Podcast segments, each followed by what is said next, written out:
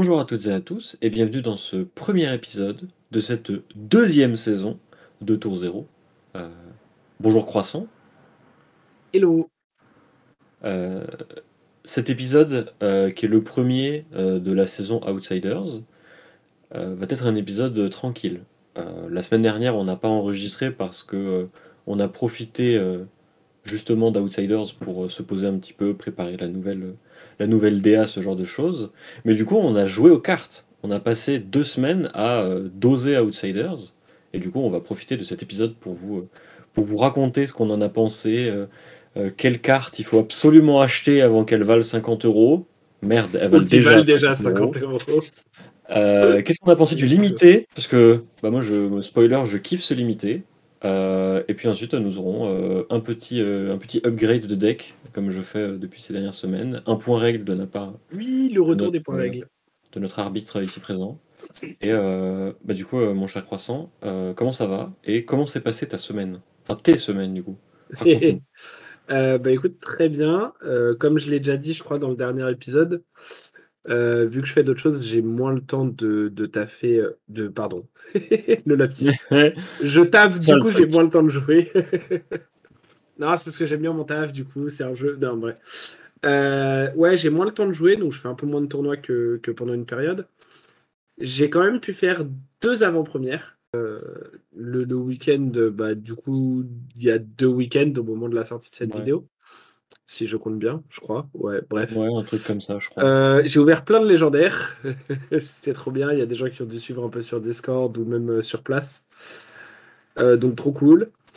J'ai joué une fois, euh, j'ai commencé par jouer Azalea, j'ai dit hmm, pas ouf, euh, j'ai perdu et après j'ai fait 2-2 sur le reste de la paix avec Arachni, mhm. que j'ai trouvé très sympa à jouer, genre très fluide et tout dans le gameplay. Très. Euh, enfin, avec pas mal de possibilités selon, selon le nombre de cartes que tu avais en main et tout, genre vraiment, vraiment des trucs sympas à faire et des tours qui étaient, qui étaient vraiment fluides. Euh, et le lendemain, du coup, j'ai fait 5-0 avec une pile euh, avec Usuri, où j'ai fatigué des gens. aïe, aïe, aïe. Euh, en vrai, il y a un match que j'ai vraiment fatigué. Genre, le premier match, je joue contre un monsieur qui s'appelle Lugmi, que les gens dans la commune connaissent, parce que c'est un grand arbitre, surtout les gens de la commune parisienne. Et il me dit soit je joue Benji, soit je joue Riptide. Et je fais joue Riptide, s'il te plaît. Parce que moi j'ai un pool. bah, j'ai ouvert de légendaire, mais pour la jouabilité, c'est caca. Mm. Donc je vais jouer Zuri Fatigue. voilà, je, vais jouer une pile de cartes. Et, euh, non, il a lancé au dé, il est tombé sur Benji et j'ai fait merde. Et ben en fait, j'ai fini à 11 et lui à 0. Du coup. Euh, aïe aïe aïe. Mais attends, comment t'as fait pour pas prendre de dégâts sur Benji? Non, mais j'en ai pris un peu, mais genre j'avais des brush off et tout. Et puis après, bah genre juste j'ai attaqué. Quel enfer. Voilà, puis des fois il jouait des cartes rouges aussi, tu vois. Puis il avait pas ah beaucoup de zéro cause bleu, donc il jouait pas beaucoup avec les Kodashi. Enfin, c'était un peu. Ok, ok. Voilà, c'était pas, pas mm. insane. Mm. Euh, ensuite, euh, je suis même pas sûr si j'ai dû faire un blitz dans la semaine. Bah non, je crois même pas parce qu'il y avait les grèves et puis j'avais envie de jouer, euh, j'avais envie de jouer des, des, decks qui étaient pas je crois, je crois, je crois, que tu as dit un truc du genre j'aimerais bien jouer au jeu, mais j'ai envie de jouer avec des cartes qui sont pas sorties, donc ce sera pour la semaine prochaine, so long. je crois que c'était un truc comme ça, ouais. ah ouais, je m'en souviens. Et, et, du coup, le week-end dernier, donc il y, y, a deux jours là au moment d'enregistrer, j'ai eu la possibilité d'aller faire un petit scellé à Uchronize euh, qui s'est suivi d'une draft. On était 8, c'était très sympa. Euh, à l'occasion de laquelle j'ai encore ouvert une légendaire. Voilà. Euh, rassurez-vous, j'ai ouvert un display après, il n'y avait rien dedans. Enfin, il n'y avait rien. J'ai menti, il y avait un Premeditate Rainbow Foil, mais il n'y avait, avait, pas de légendaire, quoi. Et donc, il n'y avait rien d'autre. voilà. Mais, mais c'était très cool. Euh, j'ai rejoué Usuri, j'ai fait 2-1 sur le scellé. Et après en draft, j'ai joué Arachni. Euh, on était deux à la table à jouer Assassin. Du coup, bah, j'avais un pool euh, qui, était, qui était pas trop mauvais du tout. Parce qu'en plus, on était assez loin dans la table. du coup, c'était vraiment chill. j'ai trouvé que les signaux étaient un peu bizarres. Alors après, on était. Enfin, c'était la première draft que je faisais et pour beaucoup aussi. Il n'y avait pas forcément des gens qui ont beaucoup d'expérience, moi y compris, sur euh, le draft à Flesh and Blood. Donc c'était pas forcément le, truc le plus évident. Après, euh, Genre, euh, on a fait un draft hier soir. euh, j'ai beau être considéré comme un joueur qui a un petit peu d'ex- d'expérience en limité. J'ai envoyé des signaux à la con et j'ai absolument pas écouté les signaux. Donc, finalement, qu'est-ce que c'est avoir des bons joueurs à la table? Euh, non, mais c'était plus dans le sens où faudra que je, je teste plus et que je vois. Mais ça va peut-être être mon, ma petite réserve sur le, sur le set. Euh, en même temps, je trouve que c'est plus simple de rester flexible, dans une certaine mesure évidemment. Euh, ce qui du coup, bah, en fait, euh, est, est très, très cool aussi. Je me suis retrouvé avec un pack où j'avais genre 25 cartes qui bloquaient à 3, je crois, genre 15 attaques à XTL. Enfin, Hmm.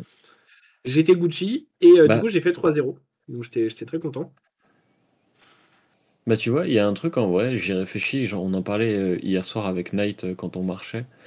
Et euh, en fait, je me suis rendu compte que, euh, contrairement au format de limité euh, qui étaient euh, ceux que j'ai sur lesquels j'ai plus joué, qui étaient Aria et, et Uprising, c'est un format qui, par la grande quantité de génériques, par le fait que chaque classe ait deux héros et tout, ne Mhm. provoque pas ce sentiment de frustration que tu pourrais avoir à avoir un pool qui est pas de la bonne couleur, ou euh, où t'as pas les bonnes cartes clés, ou genre t'as pas ouvert genre tel exemplaire de la commune qu'il te faut pour que ton deck Mm. marche.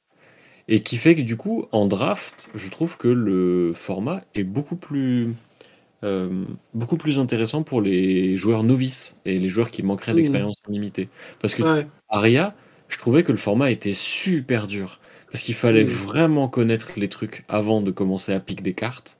Là, si tu suis la règle reste open le plus longtemps possible, en fait, au bout d'un moment, il te suffira, quand tu peux plus prendre de, de générique, de regarder de quelle classe il reste tes rouges, et tu as une idée à peu près de ce que tu peux prendre dans ton booster. Ouais, ouais, Du ouais. coup, pour les, pour les joueurs novices et, et tout, je trouve que c'est un format qui est beaucoup plus, beaucoup plus facile à prendre en main et genre, euh, qui à mon avis sera moins frustrant qu'aurait pu l'être Uprising, euh, par exemple. Bah, d'ailleurs, on, on reviendra dessus puisque ce sera un peu le, une partie du, du topic de l'épisode euh, cette semaine. Mais euh, ce dont tu as parlé par rapport aux couleurs et tout ça, euh, je, trouve ça je trouve ça assez intéressant et, et j'ai des trucs à dire là-dessus et je pense qu'ils ont fait un bon travail euh, là-dessus par rapport à, par rapport à Uprising notamment.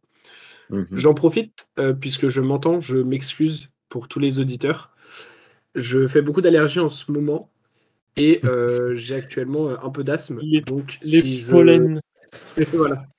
Donc, si vous entendez un peu ma respiration à des moments ou si vous m'entendez faire des pauses au milieu de phrases, c'est normal. J'en suis désolé. C'est qu'en fait, éternue ses autrement. grands poumons, là. Je aïe, peux, pas trop faire autrement euh, actuellement. Euh, du coup, voilà. Euh, là, pour cette semaine, euh, du coup, donc le tournoi sera déjà passé au, au moment où l'épisode sortira, mais, mais au moment d'enregistrer, pas encore. Je vais probablement aller faire un tournoi euh, vendredi de construit. C'est très probable que j'y aille avec Azalea. euh, pour plein de raisons Oh, qu'on le- évoquera Oh le tard. méta slave. Oh là là, le méta slave. Ouais, le héros est trop fort, donc je vais le pick up. En fait, Euh, j'ai acheté toutes les cartes là il y a deux jours. Ouais, putain. Voilà. Et, Quel euh, animal. mais, euh, mais voilà, euh, de toute façon, pour ceux qui, qui regardent la, la chaîne, vous savez que c'est un héros que j'adore, que j'avais un peu mis de côté ces derniers temps euh, parce que des raisons de méta notamment. voilà, on avait beaucoup de Dromaille à Paris, du coup c'était un peu compliqué à jouer dans, dans les tournois où j'allais. Et là, bah, on a un peu moins de Dromaille. Je pense qu'on a aussi un match-up qui est un peu plus jouable contre Dromaille maintenant avec Azalea. Enfin voilà, il y a plein de trucs positifs. Euh, heureusement d'ailleurs, parce que c'est une extension avec des Rangers et, et un reprint d'Azalea. Donc euh, heureusement que, que ça lui a donné du, du boost. Mais voilà, on en, on en parlera pareil dans, dans l'épisode. Mais euh, je pense qu'il y a des trucs très sympas à faire. Et du coup, c'est très probable que je joue ça vendredi et que j'en parle dans le prochain épisode pour euh, faire un petit retour euh, sur, sur le tournoi. Mhm. Et toi, du coup, Pew, je sais que tu as, joué un petit peu aussi, tu as fait quelques AP, tu as fait des drafts comme, Ouais. euh, comme tu as dit là, tu as, testé un peu le format et tu l'aimes bien. En vrai, ouais. Alors j'ai fait euh, deux avant-premières. J'ai fait euh, l'avant-première de Play-In samedi après-midi et dans la foulée celle euh, du Chrony euh, samedi soir. Euh, du coup, à celle de Play-In, euh, j'ai pris toute la chance de tous les joueurs autour de moi et de les concentrer dans un seul booster. Du coup, mon premier booster d'AP, c'était deux légendaires, une Rainbow Foil et une Cold Foil. Ouais, j'étais à côté, c'était beau de, de, voir ça parce que. J'ai poussé un petit cri, j'ai dab, et, et voilà. j'ai ouvert le torse de Ranger, Trench of Sunken Treasure, là. Et, et les bras d'Assassin, les Flick Knives. je peux vous dire les Flick Knives, c'est très très très bien en limité. Il faut, faut, que tu précises aussi, le torse, il n'était pas juste foil, c'était bien euh, ouais, de Dart. Ouvrir, ouais, pour ouvrir deux légendaires dans le même booster, il faut qu'il y en ait une des deux qui soit en mode Marvel ou au moins Cold Foil.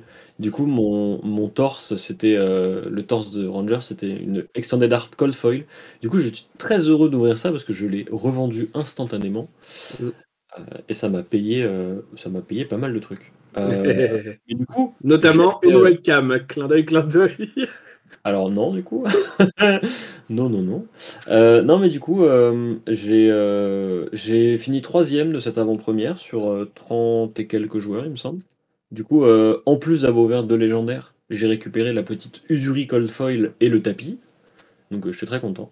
D'ailleurs, ce qui est très amusant, c'est que le premier, deuxième et troisième de cette avant-première, c'était moi et les deux pôles qui font partie de notre équipe. Donc voilà, on a et, flex, tu, tu, veux savoir ce qui est encore plus amusant? Parce qu'on va, on va aller au bout des choses. Euh, dans le même temps, il y avait une avant-première à Ludi World. Elle a été remportée par Ariela, quelqu'un de la team. Le soir même à Uchronise, la finale, je ne sais plus qui l'a gagné. Je... Ah, c'était Mohamed, Mohamed Ariela C'est Mohamed. Mais la finale, c'était Mohamed Ariela, deux personnes de la team. Et le lendemain à Majestic, c'est moi qui la gagne, encore quelqu'un de la team. Tiens, tiens, tiens. Est-ce qu'on on, a, on a bien flex. là euh, on a bien flex, euh, voilà. Non, mais après, bah, enfin au-delà de, de, gens en particulier ou quoi, c'est par exemple, par exemple Paul. C'est pas étonnant aussi quand t'as quelqu'un qui, euh, on le sait, on avait, nous on avait commencé à regarder les cartes avant, on avait fait des, petits, des petits tableurs dessus et tout, on avait commencé à, hmm. à se dire ok ça ça a l'air fort, ça ça a pas l'air fort. Donc c'est sûr que quand tu arrives avec déjà une connaissance des cartes, une idée un peu de ce qui est bon, pas bon, de comment tu as envie de jouer, de, de, de ce qu'il faut que tu regardes dans ton pool pour savoir si tu peux jouer tel ou tel héros, en général, tu as un edge déjà sur une partie des gens parce qu'il y a plein de gens et c'est totalement normal qu'ils viennent à une AP juste pour découvrir le set, même s'ils ont déjà vu les spoilers, juste pour, euh, pour profiter de leur première expérience de, de limité sur, euh, sur l'extension. Et en plus, après, bah, pareil, objectivement, quand on parle de gens comme Moms, comme toi, comme Paul, je veux dire, c'est des gens qui, quand en plus tu leur donnes la connaissance un peu en avance des cartes, sont des très bons joueurs à la table. Donc euh, ça aide aussi à, à, gagner des games en fait. Je me suis rendu compte à quel point le format euh, était. Euh, bah, on va y revenir parce qu'à un moment on va faire une grosse review du, du, du set et tout. mais surtout, il y a. Ça fait plusieurs fois qu'on en parle, mais il y a un des deux pôles qui viendra parler du limité et tout. Mais on s'est assez vite rendu compte que le limité est rempli de mauvaises cartes. De mauvaises cartes dans le sens des cartes avec des values un peu bizarres beaucoup de blocs 2, genre vraiment beaucoup de blocs 2. Mm.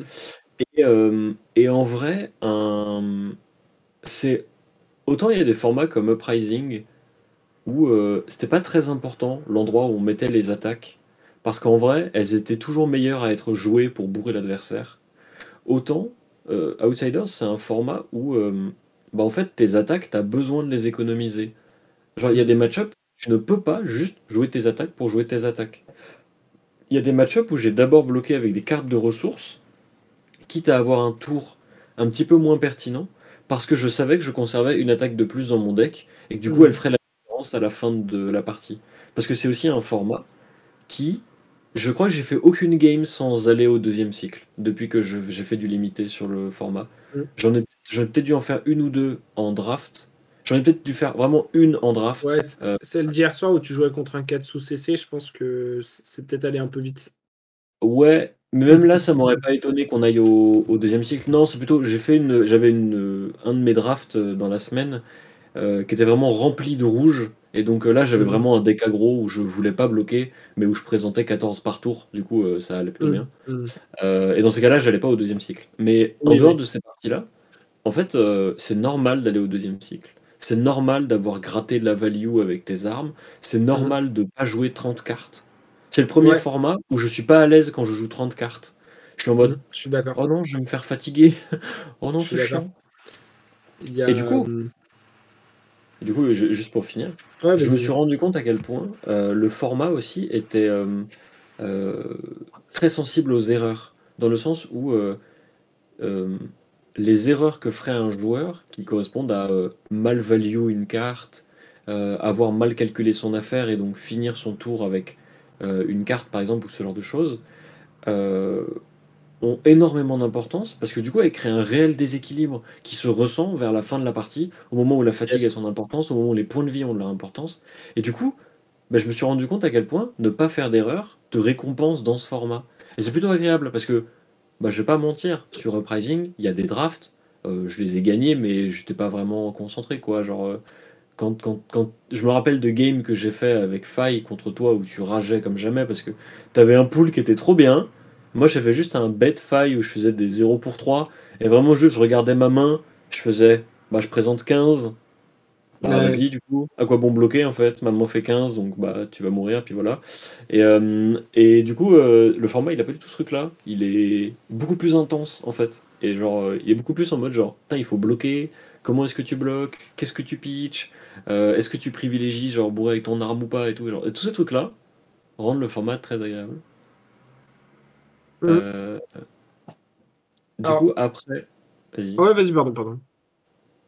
Du coup, après euh, mon avant-première où je me suis rendu compte que Flick Knives c'était trop bien parce que euh, Kodashi lock son ennemi quand il a deux points de vie et pas un, c'est super cool.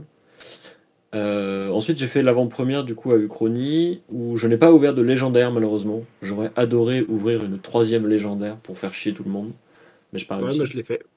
Bah oui, oui, mais t'en avais pas ouvert deux avant, donc euh, ça compte pas. Mais euh, du coup, là, j'ai fait, euh, ouais, j'ai fait 2-2 euh, avec un deck qui était.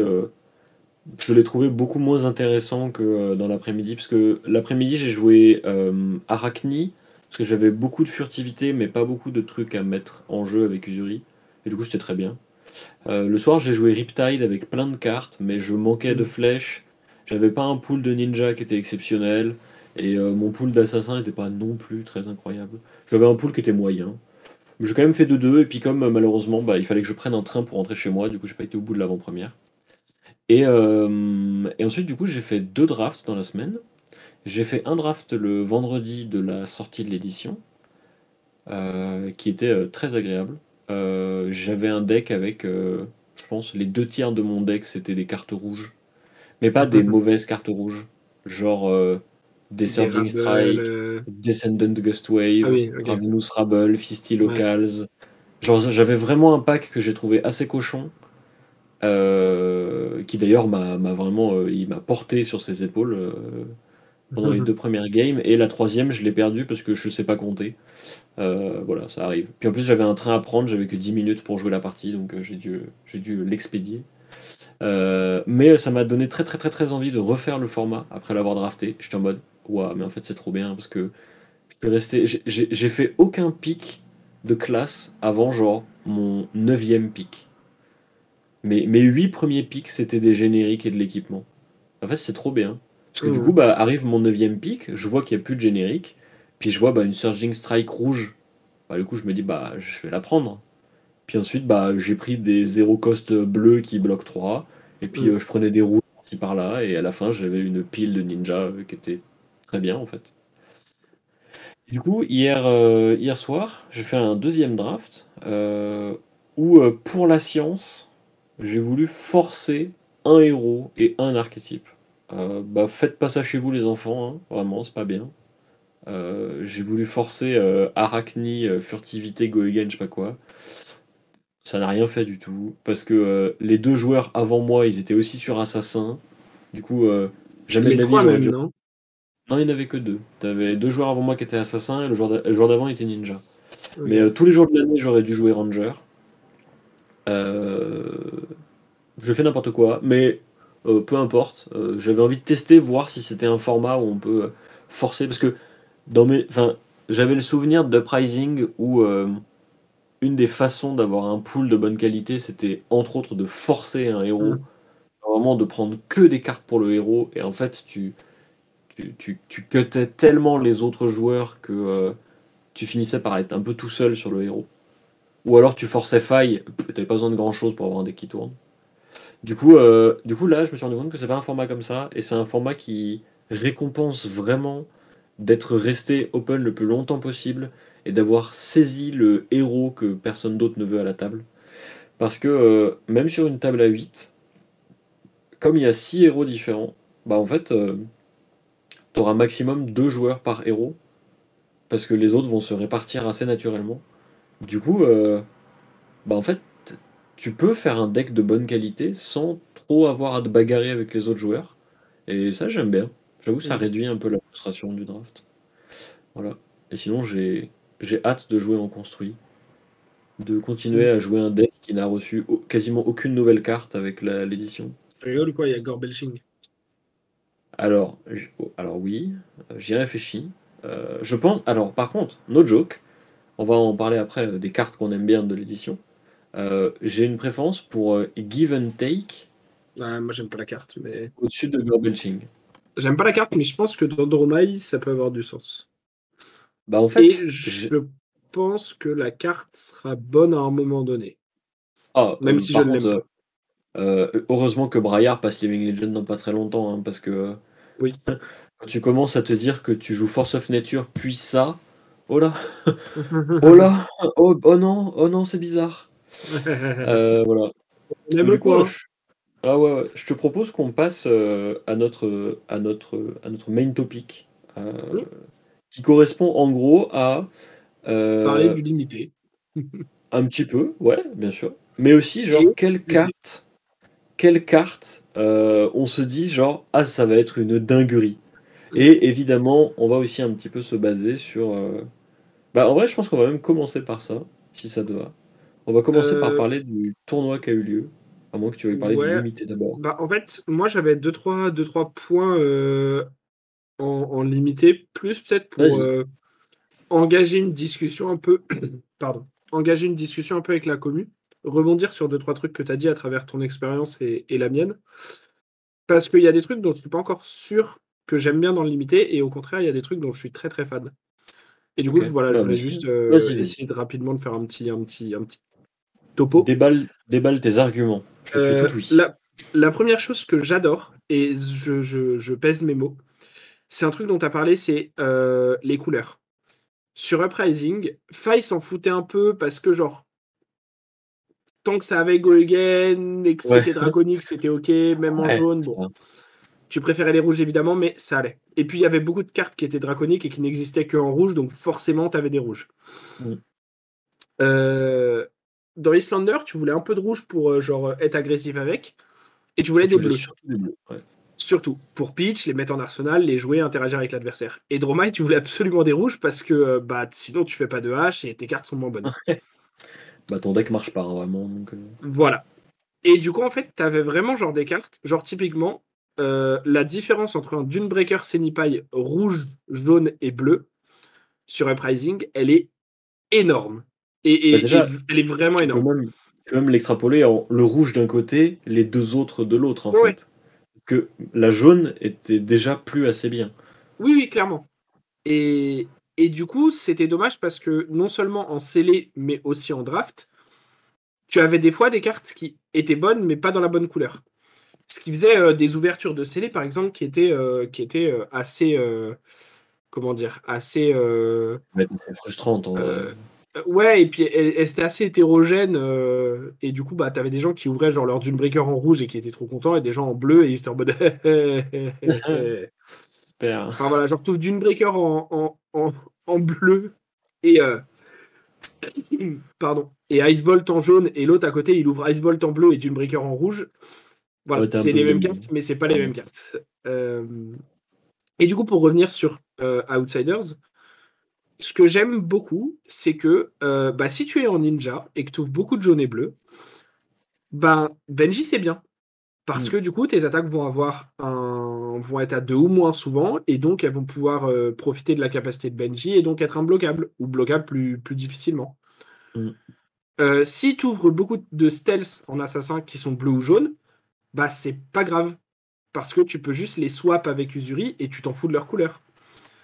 Euh, si tu ouvres, et t'en Et- reparleras peut-être avec une des cartes que, que t'aimes bien, que je ne spoil pas. Si tu as des cartes que tu as envie de swap avec Usuri qui coûtent 2 ou plus même en jaune, il y en a qui sont des très bonnes targets. Mm. Euh, pareil pour euh, Riptide et, et, Azalea, moi ce que je me suis rendu compte, c'est que tu avais besoin d'un certain nombre de flèches d'un côté et aussi de boost ou euh, plutôt que de boost pour Riptide, de starter. Donc de cartes avec Goigen qui te permettent de remettre une flèche dans l'arsenal et de faire des trucs. bah ces cartes-là, à la limite que ton Rabble il soit rouge ou jaune, c'est pas très grave. L'important, c'est que tu mm. joues de ta main, il a go again, il trigger euh, ton, la capacité de ton héros pour mettre un truc dans ton arsenal. Pareil, les buffs, qu'ils soient rouge ou jaune, voire même bleu, c'est pas forcément la valeur du buff qui était très importante. Et du coup, tout ça fait que t'as beaucoup moins de frustration de Oh putain, j'ai ouvert cette carte Q en bleu et tout, euh, mais en bleu elle est injouable alors qu'en rouge elle est trop forte. Alors évidemment, la plupart du temps, les rouges sont meilleurs, bien sûr. Mm. Mais les héros et les cartes sont pour la plupart des options dans les trois couleurs. Et ça, mm. je trouve qu'ils ont vraiment bien réussi ça sur, euh, sur le set. Et du coup, autant en draft qu'en scellé, t'es moins dépendant de la couleur d'ouverture de tes cartes dans tes boosters. Et ça, je trouve que c'est un vrai gros plus. Et tu vois, je pense que euh, une partie de ce confort est aussi liée au fait que euh, je crois mais peut-être que je me trompe, il n'y a aucune carte dans l'édition qui coûte 3 ressources à jouer. Je crois pas. Et en fait, je me suis rendu compte que ça rendait les jaunes tellement meilleurs. Parce qu'en fait. Les jaunes, ça pitch un tour. Parce qu'en fait, c'est ça. de héros. Mm. Parce qu'en fait, c'est un format où la jaune, elle est, elle est quasiment toujours synonyme de euh, les ressources dont tu as besoin. Genre par exemple, Riptide, techniquement il lui faut une jaune seulement pour faire son tour, comme les rangers assez souvent, mais genre tu fais un boost à zéro, tu mets une flèche dans ton arsenal, tu pitches jaune, tu mets un aim counter avec ton arc, puis tu tires ta flèche. Euh, les assassins, ils vont pitcher jaune pour Spider's Bite, faire un coup de dague, ou alors ils pitchent jaune pour jouer la 2 pour 5 ou 6 qu'ils avaient dans la main. Ce qui fait que les jaunes, bah, je les trouve trop bien. Et du coup, tu as commencé à entamer la discussion sur euh, la carte que j'ai kiffé euh, en limité, mais hier, j'ai fait, euh, pendant mon draft, j'avais trois exemplaires de Destructive Délibération en jaune. Alors, c'est une carte, c'est une 2 pour 4 qui bloque à 2, c'est la version jaune, et qui dit quand elle touche, tu crées un jeton Ponder. Et en fait, ce qui était trop bien avec cette version de la carte, c'est que moi qui jouais Usuri, elle était bonne dans toutes les situations, sauf pour bloquer. Mais euh, c'est normal, elle bloquer à deux. Mm. Quand j'avais besoin de pitch, bah, c'était la carte dont j'avais besoin pour mes ressources pour le tour, parce que ça payait Spider's Bite, et ensuite je faisais genre Spider's Bite et une petite stealth à zéro. Si j'avais besoin de swap un truc sur Usuri, c'était une bonne cible parce qu'elle présentait toujours ce petit breakpoint euh, et qu'elle a un effet euh, pertinent qui est d'avoir un ponder token mm. et donc un arsenal, et donc c'est bien. Et même la jouer normalement pendant le tour, c'était bien parce qu'en fait ça reste un breakpoint. Et dans un format où toutes les cartes bloquent 2, ou presque, bah en fait, bloquer 4, c'est quasiment aussi chiant que bloquer 5.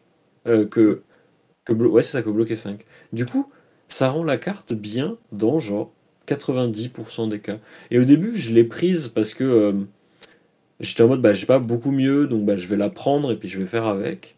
Et plus je l'ai joué, plus je me suis dit, mais en fait, la carte est vraiment bien. Genre, elle est, elle est vraiment pertinente. Genre, elle, elle a pas de défaut. Et euh, je sais pas si, si, si ces trois cartes-là avaient été des rouges, je sais pas si mon deck aurait été fondamentalement mieux en fait. Parce que j'aurais pas eu la flexibilité qu'elles avaient d'être à la fois des ressources et à la fois des attaques. Parce que du coup, comme c'était des ressources qui me gênaient pas, bah c'était pas grave de les pitcher pour mon Spider's Bite. Du coup, c'était pas grave de les revoir plus tard parce que j'étais content de les avoir vus une première fois et de les revoir une deuxième. Et du coup, j'étais. Et en fait, maintenant, je me rends compte, quand je draft, je suis en mode, mais en fait, il y a des jaunes dans tous les autres formats dans lesquels j'ai joué, Aria et Uprising. Les jaunes, on les regardait jamais parce que c'était jamais assez bien. À part quelques exemplaires de cartes, mais pour leur texte. mais voilà, c'était pour leur texte toujours. Oh, ouais, par exemple. Ou alors des random Ronin Renegade jaunes, bah tu le prends parce que c'est zéro pour deux mm. tu vois. Genre. Mais en dehors de ça, tu regardais la carte en soi. Là, il y a des cartes qui sont bien à cause de leur couleur. Genre, euh, T'as mm. Destructive du coup Deliberation, mais tu as aussi euh, euh, Fisty Locals et Spring Load, euh, qui sont deux cartes génériques. Les rouges sont très bien, parce que c'est souvent des. Elles tapent souvent à 5 et elles sont propres. Mais les jaunes, elles sont souvent, quand elles fonctionnent comme elles sont censées fonctionner, à 4. Donc en fait, c'est toujours un breakpoint. Donc en fait, Mm. elles sont encore bien, même quand elles sont jaunes. Ce que tu vas pitcher pour payer tout ton tour, parce que le format ne te demande pas plus qu'une jaune. Et en fait, je pense que. Je pense que on se demandait pas mal sur les éditions précédentes, genre pourquoi il y a des cartes jaunes dans Flesh and Blood alors que le jeu ne fonctionne qu'avec des bleus et des rouges. Mm. Bah, je trouve qu'ils ont trouvé une bonne façon de rendre pertinent l'existence des jaunes avec le fait qu'une jaune suffise en fait. Mm. Et du coup, une bleue c'est plus. Donc en fait, ça fait que la moyenne en fait du format, je pense qu'elle est plus autour de 2, 2,5 qu'elle n'est autour de 3. Et du coup, ça donne un format où tes bleus ont une réelle valeur ajoutée parce qu'elles font 3 ressources. Tes blocs 3 ont une réelle valeur ajoutée parce qu'ils bloquent un point de plus que Mm. toutes les autres cartes. Et tes attaques à 3 ont une valeur ajoutée parce qu'elles seront pas bien bloquées par l'essentiel du format. Et euh, je pense que ça là, c'est un. Je pense que si tu casses un peu les maths du format, tu te rends compte que le chiffre magique c'est plus 2 que 3. Et du coup, quand tes cartes font 3, en Mm. fait, elles sont vraiment très bien. Ouais, ouais, clairement. Bah, ça, on s'en est rendu compte, c'est. J'ai plus les chiffres en tête, mais c'est le, le, le format qui a la, la, la moyenne de blocs euh, la plus basse depuis. Enfin, Tales of Aria et Uprising avaient une valeur qui est en dessous de 2,5, je crois, non? Euh, je suis pas sûr, mais Avec, ça avec les pas. Dans mes souvenirs, je crois que c'est le chiffre des communes, surtout. Genre la je- moyenne de blocs des communes était en dessous de, de 2,5, je crois, genre Je, je suis 2,4. un pas, je suis pas sûr, mais ça m'étonnerait pas. Mais en tout cas, euh, ce que tu as dit me fait venir sur genre, mes deux autres petits points très rapides. Le premier, c'est que, comme tu l'as dit, le format a l'air d'être plus lent que les formats d'avant, et c'est très Ouais, appréciable parce que ça veut dire que tu peux aller au second cycle, que tu as plus de choix à faire, que tu joues plus de tours, que tu es un peu moins dépendant d'une sortie, etc. Et que donc, comme tu disais, tu as potentiellement plus de place pour, le, pour euh, exprimer euh, ton skill. Et ça, c'est hyper appréciable. Euh, et ça, on l'avait, on l'avait aussi vu, on s'en était aussi un peu rendu compte parce que on trouvait, quand, on, quand nous, on avait regardé les cartes au départ après les, spoilers, qu'il n'y avait pas énormément de go again dans le format. Mm. Euh, au final, il y en a pas mal chez Ninja, mais sinon, il y en a quelques-uns en générique, mais en vrai, il n'y en a pas tant que Ce ça. qui fait, ce qui fait que les cartes Mais avec Go Again sont vraiment très bien. Genre, ouais, ouais, Silk ouais. Horizon, c'est une carte, tous les jours de l'année, je me serais dit, bah c'est pas bien en fait, genre, c'est Mm. pas une bonne. Mais la rouge, 0 pour 4 Go Again, bah en fait, c'est vachement bien. en fait, c'est super fort dans le format. Bah, Évidemment, puis, pour moi, la euh, meilleure générique, c'est Ravenous Rabble rouge. Oh, bien sûr. Comment la carte est trop bien. Looking for Scrap aussi est une très bonne carte parce que tu peux lui donner Go Again. Enfin, il y a, du coup, la, la capacité d'Arachni en elle-même est très bien aussi si tu as le poulpe qui, qui, qui vient Ouais. derrière. Et du coup, ça, voilà, ça, ça, ça donne une, une autre value à certaines cartes et c'est très intéressant. Et par contre, le seul petit euh, bémol, on va dire, que je mettrais pour le moment, euh, et qui est pour le sceller uniquement et pas pour le draft, Mhm. parce que le draft, je pense que comme tu l'as dit, euh, la répartition à la table sera assez fluide. Et en fait, c'est le fait que, alors même si au niveau des couleurs et tout, c'est très bien, et tu es assez flexible sur ce que tu joues, en scellé, en fait, il y a, y a des héros qui ont besoin de choses. Mhm. C'est-à-dire que tu ne Ouais, peux pas jouer Arachni si tes stealths ne sont pas majoritairement rouge et jaune. Pour moi, c'est pire Donc, encore chez les ninjas. Parce ouais, que mais tu peux pas jouer ninja si t'as pas de bleu à 0. Tu peux pas jouer Katsu si t'as pas de carte avec combo. Genre, c'est euh, ça.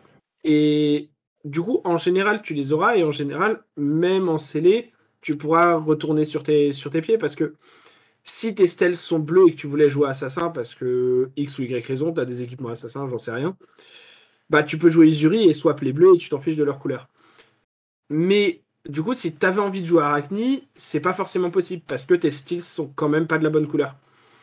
Euh, si tu as des attaques à swap mais qu'elles sont toutes bleues ou que tu as pas beaucoup, moi je sais que j'ai sur les, les, les trois scellés que j'ai fait, euh, j'ai dû avoir genre un total peut-être de 5 attaques rouges à 2 ou plus sur l'ensemble des trois scellés. Mhm.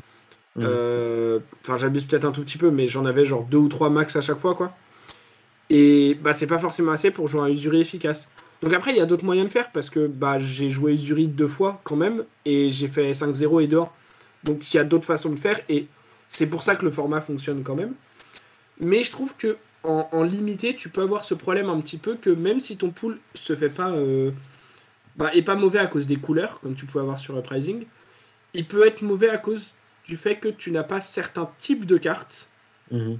Qui font que ton héros que tu voulais jouer, dans la classe que tu voulais jouer, va pas forcément être celui qui fonctionne. Et ça peut amener un peu de frustration.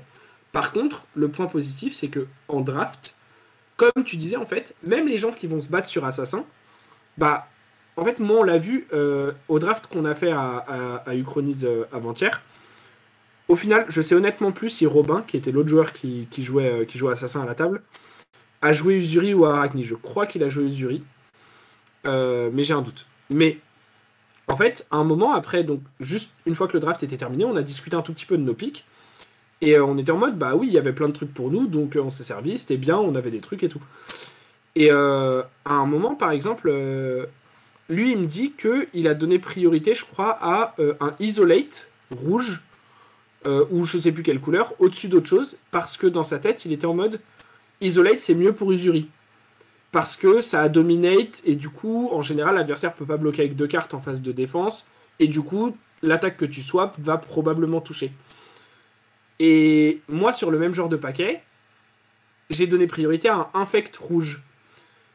Parce que dans ma tête, le Infect rouge, il était ok, voire bon pour Usuri, parce que c'est une bonne attaque et c'est un stealth qui swap.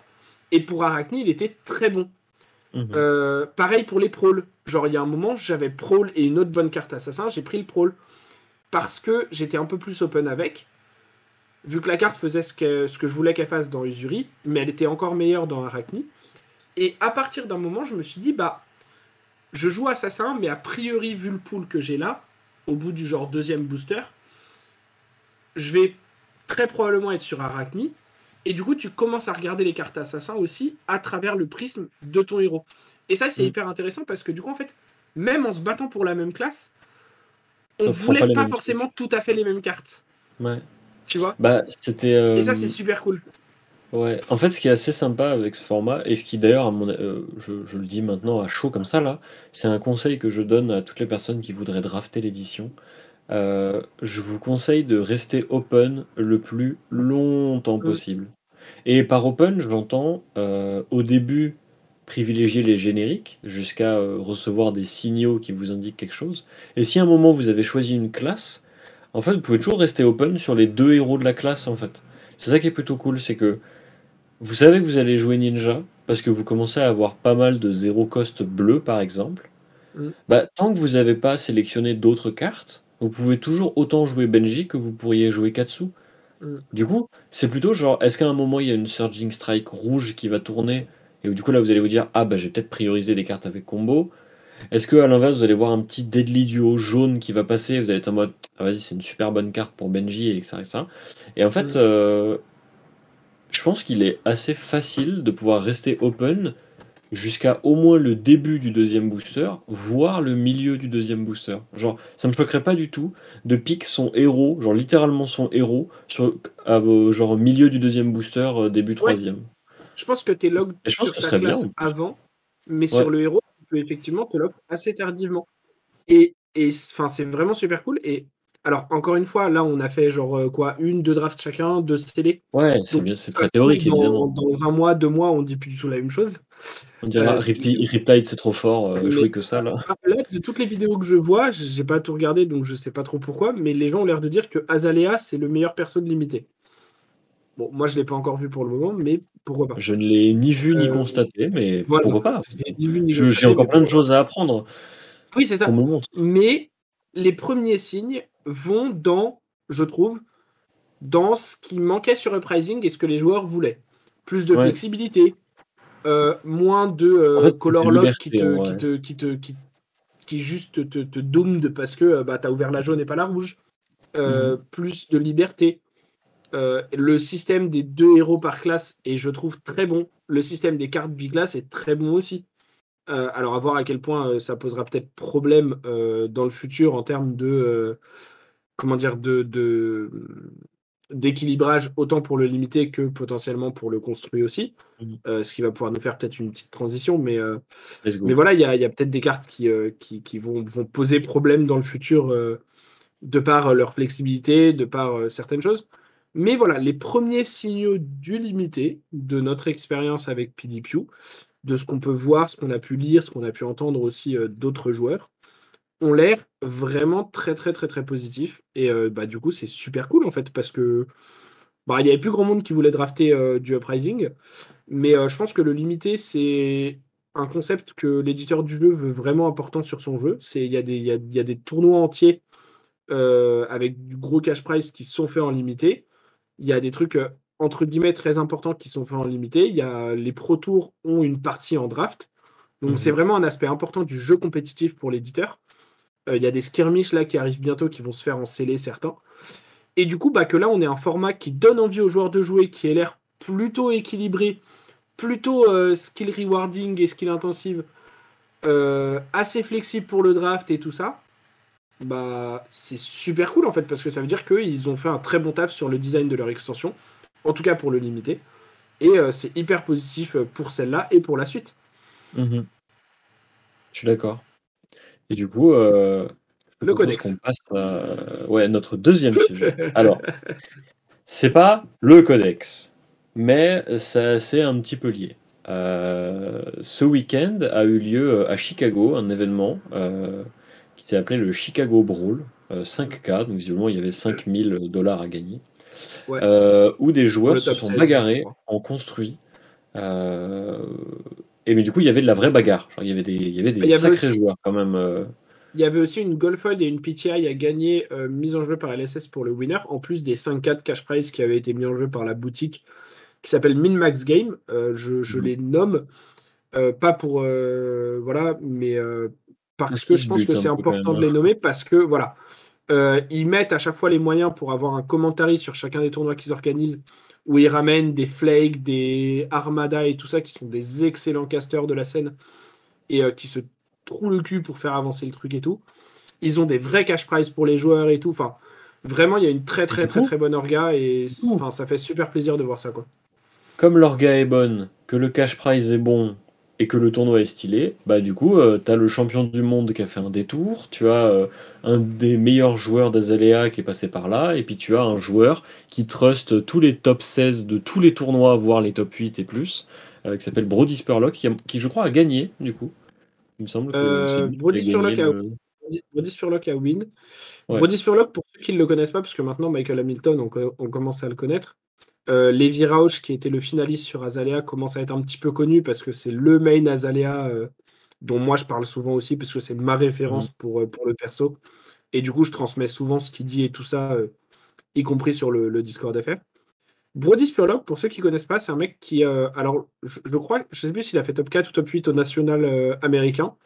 Ah, il a je crois que pareil, il a, dû faire, euh, il a dû faire top 8 ou, un truc du genre au Pro Tour. Sur à peu près tous les GP, tu regardes et tu as un Brody Spurlock en top 16. Genre, tous les GP américains, il est là, en fait. En fait, Brody Spurlock, il est nommé comme le petit prodige aux, States. Et genre, tous les grands joueurs disent de lui que c'est c'est une machine. Et à chaque fois que tu le vois jouer et à chaque fois qu'il entre un tournoi, effectivement, tu te rends compte que c'est une machine. Euh, donc à surveiller parce qu'en plus, je crois qu'il a que genre 17 ou 18 ans, peut-être 19. Enfin, il est mmh. hyper jeune. Et, et c'est un mec qui, qui, qui, va, il va, il va gagner beaucoup, beaucoup, beaucoup de choses euh, dans sa carrière de joueur s'il continue. Parce mmh. qu'il est excellentissime. Et, il était sur Azalea. Azalea. C'est-à-dire que le mec, il prend un héros, et euh, le héros qui était. Euh, parce que pour ceux qui euh, sont assez récents dans le jeu et qui sont en mode Waouh, le, le, train de la hype sur Azalea, machin et tout, c'est normal et tout, sachez que quand on a commencé le jeu, Croissant et moi, Azalea avait carrément un tiers dans les tiers listes. C'est-à-dire quand des gens faisaient des tiers listes des héros en construit, il y avait un tiers en bas qui s'appelait Azalea tiers, dans lequel se retrouvaient Levia et Azalea. Et Tellement par réputé mauvais. Maintenant, dans le Azalea tiers, tu pourrais que mettre Levia en vrai, parce que Boltin, même lui, a eu quelques améliorations. Ah, Boltin a eu des bonnes euh, améliorations. Mais du coup, euh, Azalea, maintenant, maintenant c'est hype? Comment ça, maintenant, c'est hype là? Si on m'avait dit un jour que cette espèce de dessiné là euh, serait un genre hype, je n'y crois pas. Mais dis-moi, Croissant, à quoi, à quoi, qu'est-ce qui explique que le héros soit hype en dehors de toutes les bonnes flèches? Euh, parle du codex. parle en vrai, juste avant, un, tout petit peu avant de parler du codex, euh, la première chose, c'est qu'il y a une extension où, en termes de lore, on est chez Azalea, on est dans les pits, euh, c'est chez elle. Il y a plusieurs mois, James White a dit dans plusieurs interviews que Dynasty, c'était la partie 1 sur 2 pour les M Counter, que mhm. Outsiders serait la partie 2 sur 2. il a dit les fans d'Azalea, attendez, après Outsiders, vous verrez, vous, le temps que vous mettez là sur le héros, il sera pas perdu, voilà. Donc il y avait beaucoup de choses qui, qui avaient hype le truc déjà en amont. Et euh, alors, déjà, il y a un très bon pool de cartes en termes de communes, il y a des très bons upgrades à ce que le deck faisait avant, etc. Euh, il y a euh, des très bonnes nouvelles flèches, des très bons nouveaux buffs, des, très bonnes choses. Et je pense qu'il y a deux cartes qui vont être particulièrement fortes et qui vont particulièrement. Alors, qui pour moi sont pas. Enfin, disons que. Excusez-moi, je me perds un tout petit peu, mais en gros, je pense que le, le fait que Azalea soit dans l'extension, qu'il y ait plein de cartes pour Ranger et tout, que ça a été hype par James White, fait qu'il y a eu une hype pour le personnage. Ce qui fait que la hype. Le héros. C'est ça. Et ce qui fait que la hype va se transformer en le héros est bon et le héros va être joué compétitivement. Euh, je pense que c'est particulièrement deux cartes. Euh, alors en vrai, il y a aussi Infecting Shot et Lace with Blood Rod qui sont des très bonnes cartes, mais on pourra revenir dessus plus tard quand on parlera de la densité, parce que voilà, c'est des communes, c'est des bonnes communes ou rares, c'est euh, des bons spots qui remplacent des spots qui étaient moins bons avant. Et, et voilà. Par contre, on a les deux cartes qui sont Premeditate, une générique, et Codex of Frailty, une carte Assassin Ranger.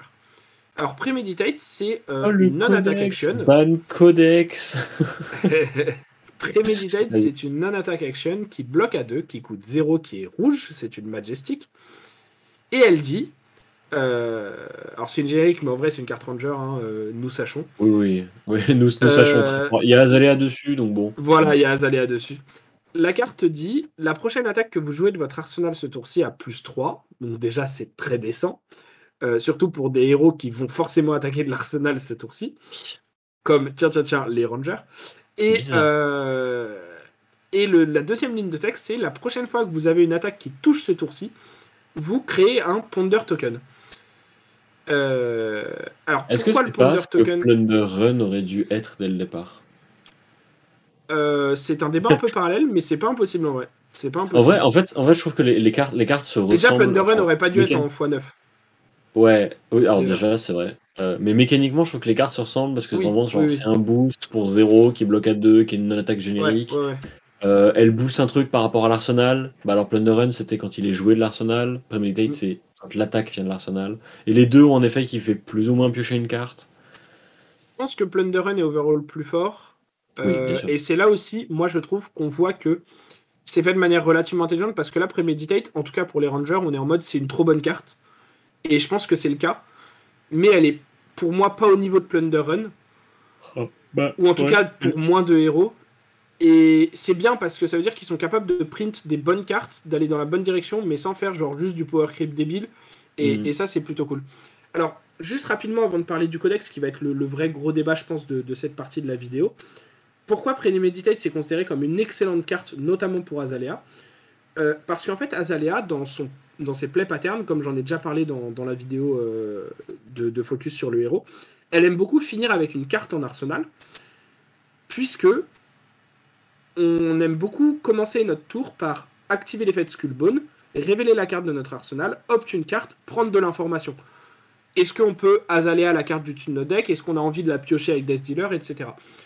Euh, du coup, avoir ce opt un peu garanti en fait au début du tour, avec une carte que souvent on pourra jouer de l'arsenal ou virer avec Azalea de toute façon, c'est très pertinent.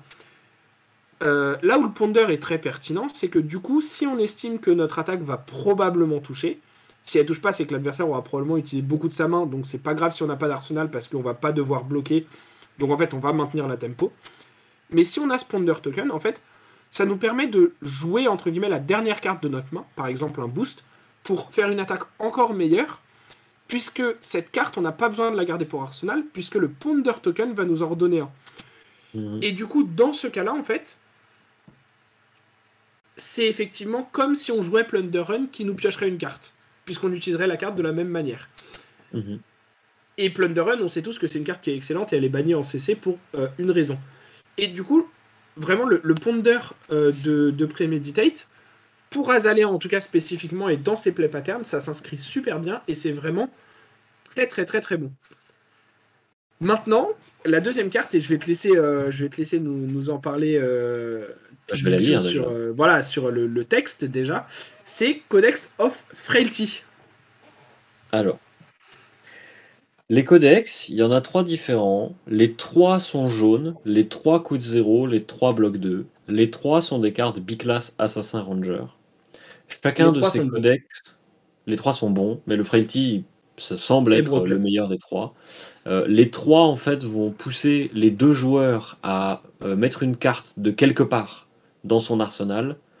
Le joueur qui joue le codex va créer un ponder token et l'adversaire va prendre le jeton qui est associé au codex.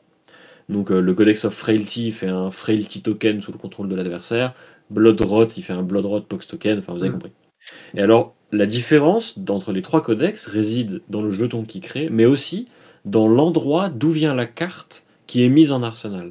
Et le Codex of Frailty, il dit euh, chaque héros met une attack action card depuis son cimetière face cachée dans son arsenal. Chaque héros qui le fait défausse une carte. Vous créez un Ponder token et votre adversaire prend un Frailty token, go again. Et alors, bah, je pense que Croissant va détailler, hein, mais ce qui est formidable avec cette carte, c'est que, bah, en fait, euh, si vous n'avez pas de carte en main, bah, en fait, c'est gratuit de mettre une carte dans son arsenal. Vous allez forcément faire un ponder. Vous allez très probablement pouvoir jouer la carte que vous avez mis dans votre arsenal. Ça fait des dingueries. Mais, euh, mais ce qui est très impressionnant avec la carte, surtout, et c'est euh, de ce que j'ai entendu pour le moment, parce que je ne l'ai pas encore affronté, j'aimerais, j'ai hâte de l'affronter pour voir à quel point c'est fort, c'est que c'est une carte qui autorise le fait de bloquer avec trois cartes de sa main, jouer Codex of Frailty, et en fait faire un tour qui fait des trucs alors que vous avez bloqué avec trois cartes de votre main. Ce qui normalement quand on joue Ranger, jamais de la vie ça existe en fait. quand tu joues Ranger, t'es obligé de mettre une carte dans ton arsenal, t'es obligé de pitcher pour activer ton arc, machin et tout. Et là c'est une carte qui dit euh, non je m'en fous en fait, euh, je vais faire des bizarreries, mais euh, pas besoin du reste de ma main. Et c'est ça qui est fort. Et ça fait de la value aussi.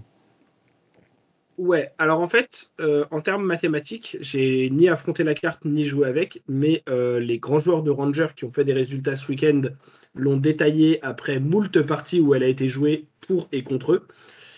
Et euh, les maths de la carte, vous savez qu'on aime beaucoup parler de maths sur ce channel, mais aussi de manière générale dans le jeu depuis les révolutions de Michael Hamilton sur le deck building. Codex of Reality, tout seul, c'est souvent entre 8 et 12 points de value pour la carte. Ce qui est. Ça fait beaucoup quand même, hein Affolant de puissance. Pourquoi c'est encore plus fort que ça?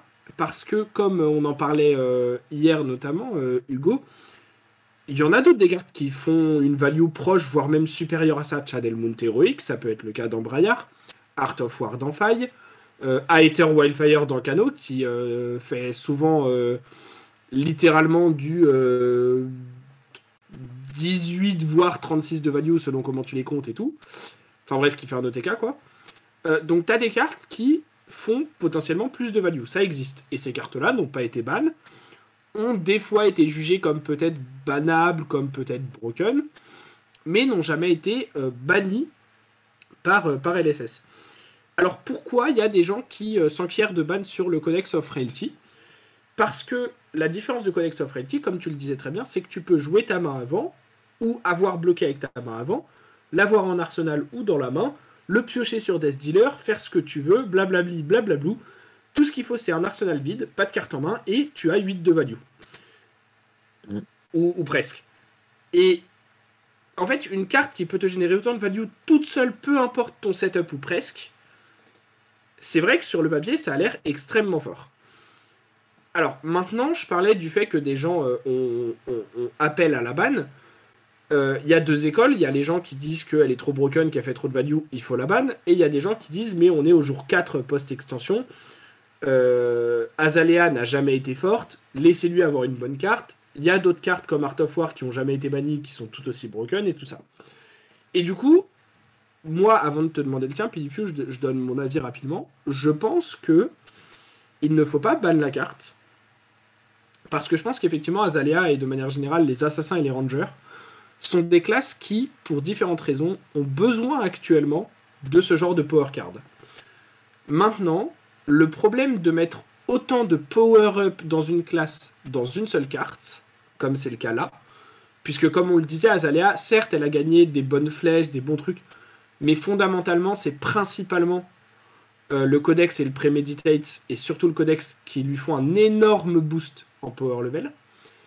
Euh, tout comme Lexi, par exemple, aussi. Et du coup, en fait, ça va, ça va créer des games qui euh, vont être hyper variancés, parce que, par exemple, comme le disait Levi, dont on a parlé tout à l'heure, en round 4, il a joué, alors je sais plus le nom du joueur, mais c'était un joueur assez connu qui était sur Lexi. Et Levi a joué 3 Codex of Reality dans la partie. Son adversaire en a joué un. Et le commentaire de Levi, c'était la game n'était absolument pas close. Et il a rien eu besoin de donner d'autre comme détails sur le reste de la game, sur les autres tours, sur comment ils se sont déroulés, sur le skill de son adversaire ou quoi que ce soit. Le fait d'avoir joué trois codex l'a tellement mis devant en value que son adversaire a pas pu jouer la game en fait. Et inversement, Levi a perdu une game dans ce même tournoi où il était extrêmement devant et où son adversaire a bloqué avec trois cartes jouer un boost de son arsenal, euh, fait un Codex of Reality, ramener un drill shot, générer genre, je crois que je sais plus si c'était 10 ou 12 points de value euh, avec ces deux cartes. Euh, je, crois, je crois que c'était 12 avec les deux cartes. Et a repris toute la tempo, parce qu'avant, bah, il avait bloqué pour 8 points, quoi. Et... Et là, tu te dis, bah... Ouais, peut-être que la carte, en fait peut-être qu'elle n'est pas fondamentalement pour le jeu trop forte. Peut-être pas.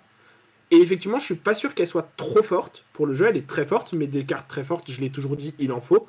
Des decks très forts, il en faut. C'est comme ça qu'on a une méta et qu'un jeu compétitif peut exister. Mais moi, le, bémol que j'ai un petit peu, c'est cet aspect où du coup ça peut créer des situations très variancées, surtout dans les miroirs de Ranger, où celui qui la pioche en premier peut juste gagner la game parce qu'il l'a avant et que ça génère trop de value surtout dans ce match-up spécifiquement, où le Frailty Token a beaucoup d'impact aussi. Hmm. Bah, moi, j'ai toujours été contre le côté euh, euh, armons-nous de fourches et de torches pour aller euh, saccager la carte qui vient de sortir et qui est absolument à bannir à tout prix. je pense que ils ont déjà prouvé chez LSS qu'ils avaient une réelle vision du jeu et mm une pertinence quand il s'agit de bannir ou de gérer une méta et, une banlist. Donc, s'ils n'ont pas fait d'annonce comme Duskblade où à deux jours de la sortie, ils disent Ah bah lol, en fait, la carte est bannie parce qu'elle est trop forte, on, avait, on l'avait mal testé. Ouais, je pense que ça va. Hein. Euh, après, euh, j'ai un peu de mal aussi à en parler parce que bah, je l'ai pas affronté. Ouais, ouais. Je me suis pas rendu compte à quel point, genre, si fort que ça. La réalité aussi, c'est que tu as, besoin d'une tunique ou d'une ressource pour tirer la majorité des flèches que tu vas mettre dans ton arsenal avec euh, le codex. Donc, si fait... une carte, oui, mais tu peux. Euh, ouais, tu peux aussi garder une autre carte. Genre, pitcher pour des dealers ou avoir déjà un truc en arsenal, ou enfin, genre pitcher pour des trucs. Il y a hmm. plus de boost tu peux, tu peux maintenant dans le. Bien sûr, tu peux lui booter, mais, mais, mais dans l'idée, dans l'idée, ça, ça n'est pas, euh, ça n'est pas littéralement 8 de value. Genre, ça fait beaucoup de choses, et heureusement que ça fait beaucoup de choses. Mais, euh, mais j'ai, en fait, tu vois, en fait, j'ai hâte de l'affronter, d'en prendre genre 3 dans une partie, et de faire Ah, c'est fort quand même C'est bien ton affaire là, dis donc. Mm. Mais euh, voilà. Euh, bah ouais, je pense qu'on a fait le tour du sujet. Euh, j'ai ah. juste envie de dire que il y a, pendant ce tournoi, il y a une, un joueur qui a fait top 8 avec Usuri. Euh, et je trouve ça beaucoup trop stylé qu'un héros qui vient de sortir fasse déjà top 8. Euh, voilà, si vous voulez une liste d'Usuri, euh, je vous invite à la regarder. Moi, je vais personnellement l'essayer. et, facilement sur Fabri et, tout ça. Hein. Clairement. Et partir de cette liste-là pour peut-être faire d'autres trucs, voir ce qu'on ce mm. ce qu'on fait avec le héros et tout. Mais elle me semble être un bon point de départ si vous avez envie de jouer au héros. Moi, j'avais pas du tout le même, euh, le, même, euh, enfin la même vision sur, sur le héros, donc je testerai peut-être à lise, voir ça, ça a l'air intéressant. Et puis j'ai la plupart des cartes. Mmh euh, du coup, du coup, c'est assez cool. Mais ouais, en tout cas, c'était cool de voir deux Azalea en top 8. D'ailleurs Ah, pour la blague aussi. En fait, ce qui est trop drôle, c'est vraiment la blague. Genre, le héros était, était, était au fin fond du fond des tier Ouais. lists. Et là, vraiment, genre, bah, il fait top 8. euh, Enfin, il fait double finale d'un gros tournoi. Tu fais. D'ailleurs, sachez que c'est fort possible de croiser pas mal de miroirs d'Azalea dans les prochaines semaines parce que le héros va être hype. Ah ouais. Euh, si c'est un héros qui vous intéresse, je vous conseille d'aller sur la chaîne YouTube de, je crois que c'était celle de Minmax Game, hein, euh, de retrouver normalement ça doit être en, vidéo, euh, je suppose, je, ne sais pas, j'ai pas vérifié, si c'est pas le cas, euh, désolé. Mais si vous pouvez essayer de retrouver la vidéo de la finale, parce que moi en plus j'ai pas vu le tout début, mais les tours suivants étaient hyper intéressants. Et en fait, faut savoir que Lévy avait une IP 2, euh, une Intellect Penalty 2 sur cette game, et qu'il a quand même été à rien de la gagner. Euh, parce qu'il a notamment whiff à un moment sur euh, un blind d'Azalea, je crois qu'il a dû faire et tout. Et en fait, il avait une IP 2 pour une erreur sur la game d'avant, qui n'a été catch que plus tard, malheureusement, et qui, euh, selon ses dires, lui aurait probablement coûté la game d'ailleurs. Après, il était contre un de ses teammates, c'était le Usuri et tout. Enfin voilà, il n'y a pas, de, pas, de, pas de problème et, aucune, aucune, aucune suspicion de triche ou quoi. Les, les deux joueurs l'ont pas vu, les judges non plus. Ça a été catch après. Et du coup, il a eu une IP2 euh, sur, euh, sur la game suivante. Et il a quand même failli la gagner, ce qui est assez impressionnant pour sa, sa maîtrise du pack euh, quand même. Et du coup, Mhm. voilà, je vous recommande la game parce qu'elle était, elle était vraiment très sympa. Il y a du gros skill. Et, euh, et Azalea, c'est pas forcément un perso facile à prendre en main au début. Avec tous les opts, tous les, les, les swaps avec Azalea qu'on peut faire, la pioche de Death Dealer et tout ça. Il y a beaucoup de choix. Euh, moi, c'est ce qui fait que j'adore le héros. Mais du coup, euh, n'hésitez pas à, à regarder le maximum de contenu que vous pouvez, surtout celui de Levi. Ce sera toujours de bonne qualité si, si ça parle d'Azalea. Mhm. Parfait. Mais sur ce, on va pouvoir passer à mon deck. Euh, voilà. Oui, Je vais vous, je vais vous parler des, des cartes que j'ai que j'ai mises ensemble. Euh, du coup, euh, à la régie, ouais, le deck, trop fort. Du coup, comme la semaine dernière, pas, pas comme la semaine dernière, mais comme les semaines précédentes, euh, je vais vous présenter une version que je considère améliorée des decks préconstruits euh, proposés par LSS euh, avec euh, History Pack 1. Et cette semaine, je m'attaque à Reinhardt. Euh, du coup, Ouga Reinhardt, Ouga Ouga Bouga Mi Bouga. Euh, alors Reinhardt, c'est le premier héros brut.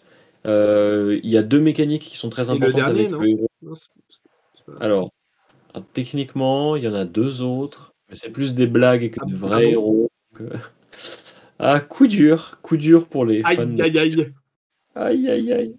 Et autant il y a peut-être une commu qui aime euh, Lévia, autant il y a vraiment personne qui aime Caillot. Euh, Ouais, C'est- Caillot. euh, au secours. Mais du coup, Reinhardt, comme c'est une brute, bah, du coup, il a des mécaniques de brute. Donc, il veut que toutes ses attaques, elles tapent super fort. Il veut les défausser au pif, parce que euh, euh, bouga bouga. Et euh, quand il fait ça, bah, c'est tellement impressionnant que il, vous intimide et qu'il enlève des cartes de votre main.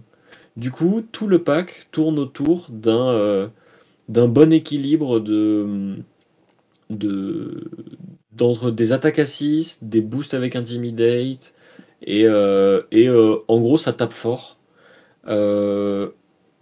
Reinhardt, je me suis rendu compte en le, en le que c'était un deck qui était euh, assez sensible à ses Majestics, notamment et surtout Blood Rush Below, qui est vraiment une carte clé de, des brutes. Du coup, faire sans ces cartes, bah, c'est pas compliqué, mais juste ça modifie un petit peu la mécanique du pack. Là où Blood Rush Below vous aurait permis de faire plusieurs attaques dans le même tour, cette version du deck est un petit peu moins euh, fait un petit peu moins des dingueries et va plus vouloir en faire une très grosse que plusieurs euh, que plusieurs un petit peu moins fortes. Du coup, beaucoup de cartes. En fait, s'il y a trois cartes euh, dont il y a l'arc-en-ciel, c'est pour de bonnes raisons. Parce que c'est des cartes qui ont des stats qui sont toujours bien. Euh, Barraging Beatdown, la carte bloque à 3, elle intimide quand vous la jouez, et plus vous en jouez, plus elle booste l'attaque que vous allez faire après. Les pulp, c'est pas les pulping, c'est les pack hunt et les Smash Instinct, c'est à peu près la même carte. C'est pas exactement les mêmes stats, mais finalement ça, ça, ça se rejoint. Euh, les deux, sans condition, tapent assez fort et intimident. Donc en fait, elles euh, feront toujours ce que vous voulez faire avec le deck. Euh, donc, donc c'est avec ça que vous allez gagner. En gros, c'est en intimidant votre adversaire. Vous avez quelques cartes qui défaussent quand même, mais comme il est assez difficile en fait d'assurer la densité de d'attaque à 6 quand on n'a pas le droit au Majestic, euh, du coup ça se base un petit peu moins sur le fait de défausser des attaques spécifiques que sur le fait d'intimider quoi qu'il arrive. La seule légendaire du deck, comme j'ai fait pour les fois précédentes, c'est les Scapskin Lasers, qui sont les, bottines de brut, qui sont les, croûtes de cuir qui ont été imprimées sur HP1 et donc sont assez accessibles en ce moment. C'est comme pour les autres, une cinquantaine d'euros la légendaire, euh, qui ont l'avantage de bien bloquer et parfois vous permettront de faire des dingueries avec plusieurs points d'action. Mais euh, la réalité, c'est que le deck fonctionne sans cette mécanique. Donc si vous voulez l'utiliser, c'est que c'est que vous n'avez pas froid aux yeux. Voilà, j'ai ajusté un petit peu les équipements comme d'habitude pour avoir un set de nul rune pertinent et un set de d'équipements euh, euh, correct. J'ai mis les Mandible Claw en armes, mais il est absolument pas déconnant de jouer Romping Club. Euh, le souci que j'ai avec Romping Club, c'est que la carte a besoin de voir une carte défaussée, donc ça signifie qu'il faut que vous ayez fait une action qui vous permette de vous, de vous défausser et qui est go again. Et en fait, il n'y a pas beaucoup de cartes qui permettent de faire ça si vous n'avez pas le Blood Rush. Parce qu'il y a une ou deux euh, non-attaques qui font ça, mais elles sont assez mauvaises. Et le souci, c'est que les cartes comme Wild Ride, qui, pourraient obtenir Go Again si vous défaussez une, une 6 ou plus, difficile de les assurer quand la densité du deck ne me semble pas, pour le moment, euh, être euh, du côté des attaques à 6. Voilà. Mais, euh, mais je pense que la version améliorée encore plus du pack est une version qui pourrait jouer Romping Club. Je pense que c'était un plan de jeu un peu différent. Mandible Claw, de toute manière, c'est un peu les armes de prédilection des brutes en ce moment. Euh, mm. Tant qu'elles joueront beaucoup avec Blood Rage Below. Euh, un tout petit truc à dire là-dessus. Enfin, deux en vrai. Le premier, c'est Romping Club, c'est pas forcément grave quand vous le jouez si vous n'avez pas de discard avant. Souvent, quand c'est joué, c'est juste pour appliquer un plan de jeu plus mid-range. Ouais, c'est Qui va du coup être moins agressif que la, liste euh, que vous présente là, euh, PDPU, mais qui va plus effectivement être autour de la value, qui va jouer un petit peu avec des pummels et qui souvent, par contre, euh, jouera pour optimiser le compteur de tunique et jouer des attaques à deux avec un pummel sur des mains de trois cartes grâce au compteur de tunique et qui du coup est une version beaucoup moins budget si vous voulez qu'elle soit, euh, vraiment, efficace. L'autre truc, c'est que euh, je ne sais pas si tu en parles dans la, slide d'après, mais euh, en vrai, actuellement, les Scalpskin Laser ne sont même pas forcément les bots préférés de Reinhardt en Blitz, ce qui en fait une option encore plus budget que prévu et encore hmm. mieux bah, J'ai hésité en vrai. Puisque c'est les beaten trackers qui sont les, les trackers. Bah, au début, je comptais les mettre. Elles sont très très très très bonnes parce qu'elles bloquent à 1 et ensuite elles peuvent se bannir quand vous défaussez une carte à 6 ou plus pour vous donner un point d'action. Donc il y a une en utilisation. Elles font, ce qu'on ferait Scapskin quand tu as envie que ça le fasse en fait. C'est ça. et sans prendre le risque de rater le dé. Alors elles bloquent 2 de moins au départ, bien sûr, mais vous avez une plus grande certitude et un plus grand contrôle sur ce que vous faites avec. Et souvent, le faire une fois est largement suffisant pour une game de blitz Surtout avec un personnage comme Reinhardt où vous allez souvent, euh, bah, quand vous euh, faites euh, un peu exploser et faire un énorme tour. J'avoue que comme cette version du deck tournait moins autour du fait de défausser des cartes qu'autour du fait de les de jouer juste des grosses patates genre pack hunt et tout, sans forcément défausser. Du coup, je me suis dit que Scapskin était l'occasion de choper une petite légendaire pour la classe. Mais ah Beaten Trackers c'est très très bien. Mais c'est une autre version du pack qui, à mon avis, fonctionne très bien aussi, mais juste un petit peu différente. Après, si vous, aimez bien, euh, si vous aimez bien Reinhardt, de toute façon, euh, les, et Brut de manière générale, euh, les Scapskin Laser sont un excellent équipement, ne serait-ce que parce que ça bloque à 2 puis à 1. On ne le répétera mhm. jamais assez. Et vu le prix de toutes ces légendaires de HP1, comme le rappelait PDP en ce moment, c'est vraiment pas un mauvais moment pour les pick-up, parce qu'il y a peu de chances que ça descende encore plus. Voilà. Et il y a des chances que ça remonte. C'est vrai. On va pouvoir passer aux, cartes que je propose pour euh, améliorer le deck. Euh, du coup, comme d'habitude, euh, la Providence. Mais cette fois-ci, j'ai aussi ajouté la tunique. Parce que Reinhardt est un héros qui adore la tunique. avoir une petite ressource de plus, en fait, c'est vachement bien. Donc voilà. ce qui est un peu frustrant avec Reinhardt, c'est que comme c'est un héros qui aime beaucoup les attaques qui tapent à 6, du coup, bah, Command Conquer fait partie des très très très bonnes cartes que je vous invite à acquérir pour jouer Reinhardt. mais ça n'est pas, pas la carte la plus importante. Pour moi, la carte la, la plus importante, s'il y a bien une Majestic qu'il faut pick up avant toutes les autres, c'est Blood Rush. Parce que Blood Rush c'est une stratégie pour le deck à elle toute seule. Euh, si vous observez les listes de Reinhardt qui ont perfait en construit ou en blitz, certaines tournent beaucoup autour de Blood Rush Below, d'autres un petit peu moins. Vous en avez aussi qui ne tournent pas autour de Blood Rush Below. Mais dans tous les cas, Blood Rush Below fait partie du deck. Parce que la carte, elle est quasiment toujours bonne. Que ce soit pour pitcher, que ce soit quand elle est jouée, que ce soit pour bloquer, elle a quasiment aucun défaut pour le deck. Donc, s'il y a bien une Majestic que je vous inviterai à acheter, c'est celle-ci. Surtout parce qu'elle est incroyable avec Mandible Claw. Et ensuite, les Majestics que je vous conseille d'acquérir assez vite sont Beast Within et Swing Big, euh, qui sont euh, de très très très bonnes cartes pour le deck parce qu'elles ont euh, des bonnes stats, très offensives souvent, en fait, elles ont un équilibre qui va améliorer la qualité moyenne du deck dont vous auriez besoin. Pareil pour Skullcrack. Euh, j'avoue que Skullcrack, c'est une carte qui est plus récente, du coup j'ai un peu moins de recul dessus, mais j'ai aucun doute sur le fait que la carte soit très bien dans le pack. Si vous avez l'occasion de mettre la main dessus, n'hésitez pas. et, et, après, en vrai, j'ai mis Amnesia, Erase Face, j'aurais aussi pu mettre Humble, J'aurais même pu mettre vrai Kavok sorti récemment. De manière générale, considérer qu'une attaque à 6 pour le deck est envisageable. À partir du moment où ça tape à 6, de toute manière, ça ne vous gênera pas trop, puisque vous comptez de toute manière avoir les ressources pour pouvoir la jouer, et si vous la déposez, elle sera bien. Le souci de Erase Face et d'Amnesia, c'est comme elles bloquent à 2, elles seront un petit peu moins pertinentes.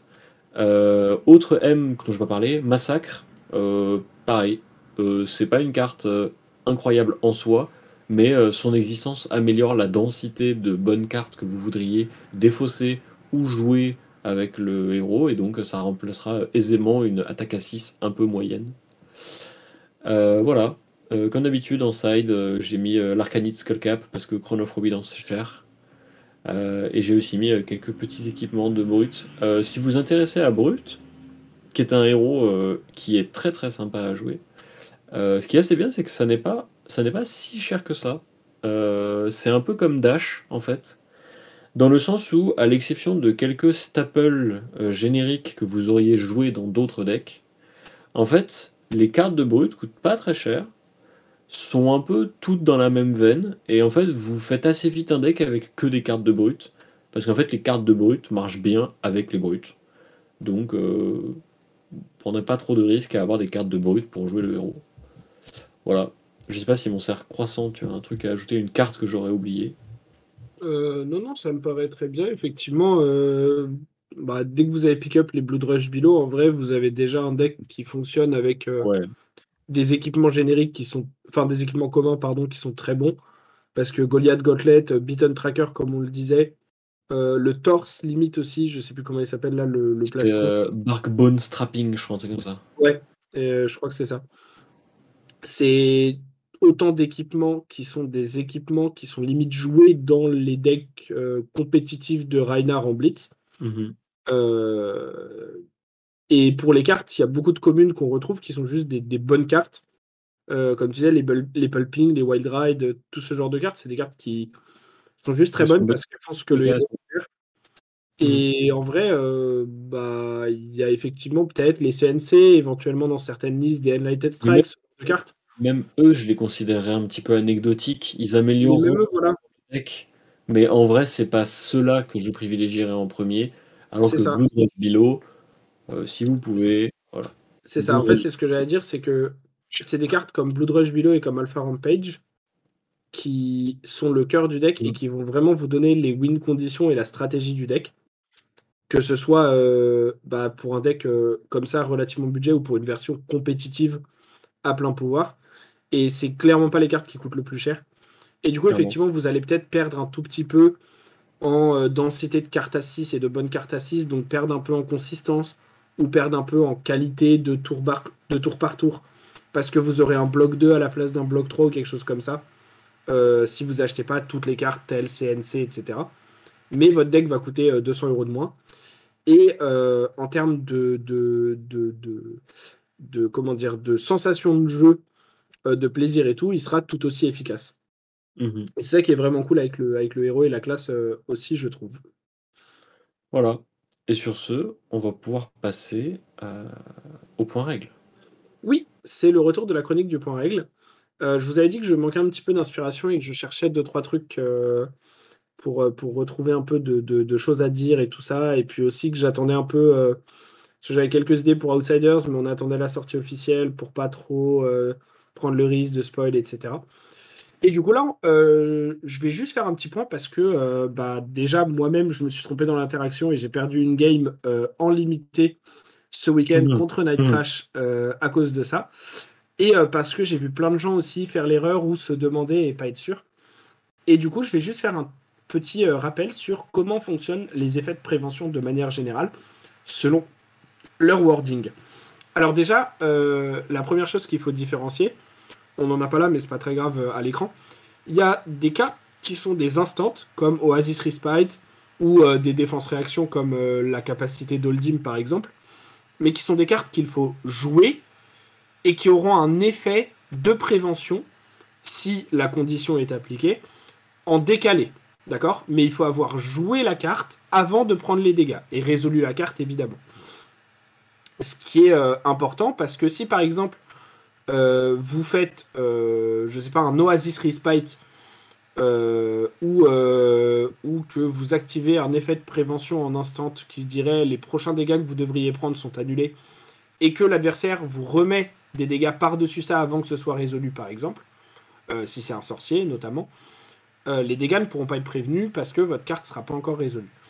À ceci, on oppose les effets comme l'arcane barrière, par exemple, ou Quell, qui sont des effets de remplacement également, euh, mais qui du coup s'appliquent vraiment au moment où on prend les dégâts. C'est-à-dire que lorsqu'on prend des dégâts, l'effet de remplacement peut venir transformer une certaine quantité de ces dégâts contre un coût en général d'une ressource par dégâts, euh, et prévenir ces dégâts et les remplacer par un événement qui est de ne pas prendre de dégâts.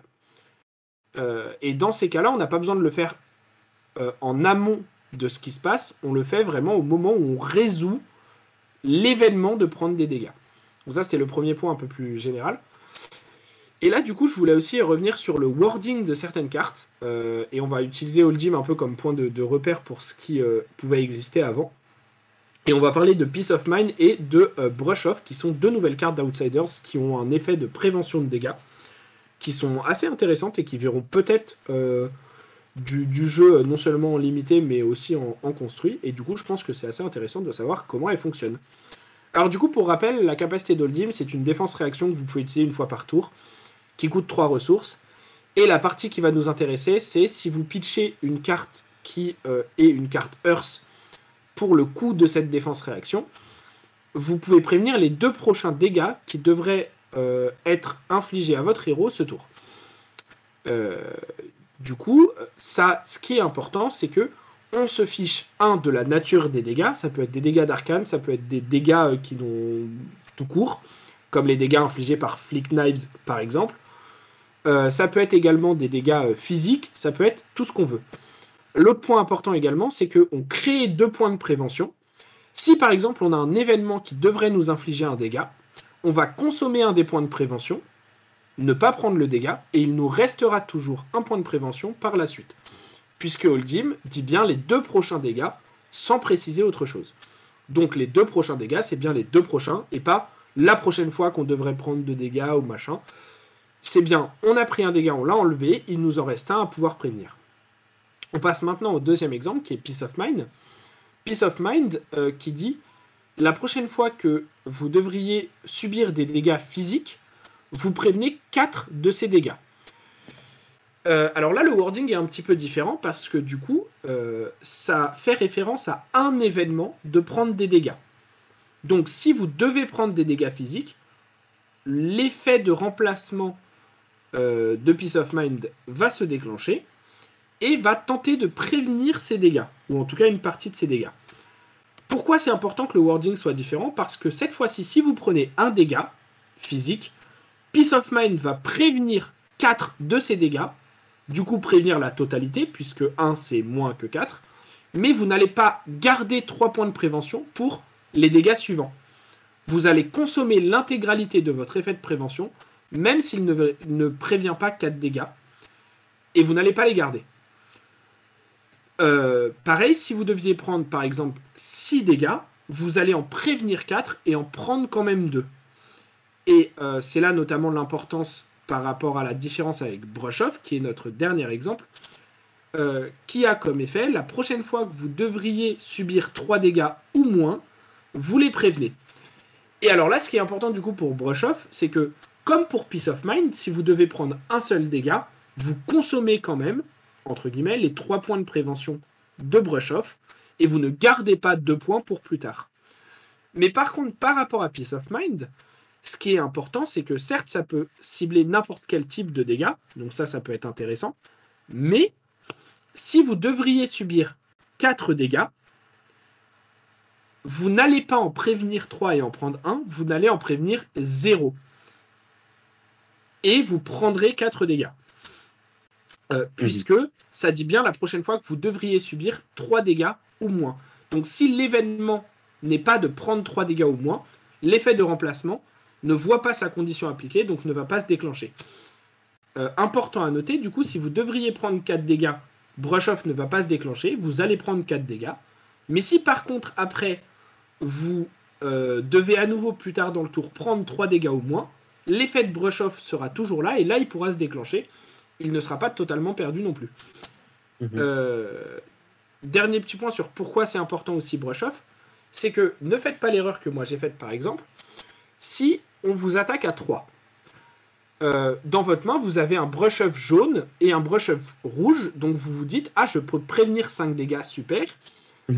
Euh, je vais anticiper une réaction de mon adversaire qui va donner plus 3 à sa carte. Mhm. Pardon. Et du coup, je vais bloquer avec un équipement pour 1.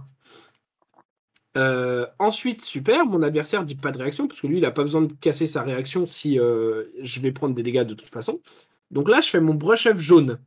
Alors pour l'instant, ça marcherait, puisque si on passait au calcul des dégâts maintenant, l'attaque à 3 moins 1 de bloc, je devrais subir 2 dégâts. Donc si je dois subir 2 dégâts au moins, ils sont prévenus, super. Maintenant, mon adversaire décide de jouer une réaction d'attaque. Son attaque passe maintenant à 6. Moi, comme un débile, je décide de jouer brush off en réponse. Et là, je me dis trop bien, je prends pas de dégâts.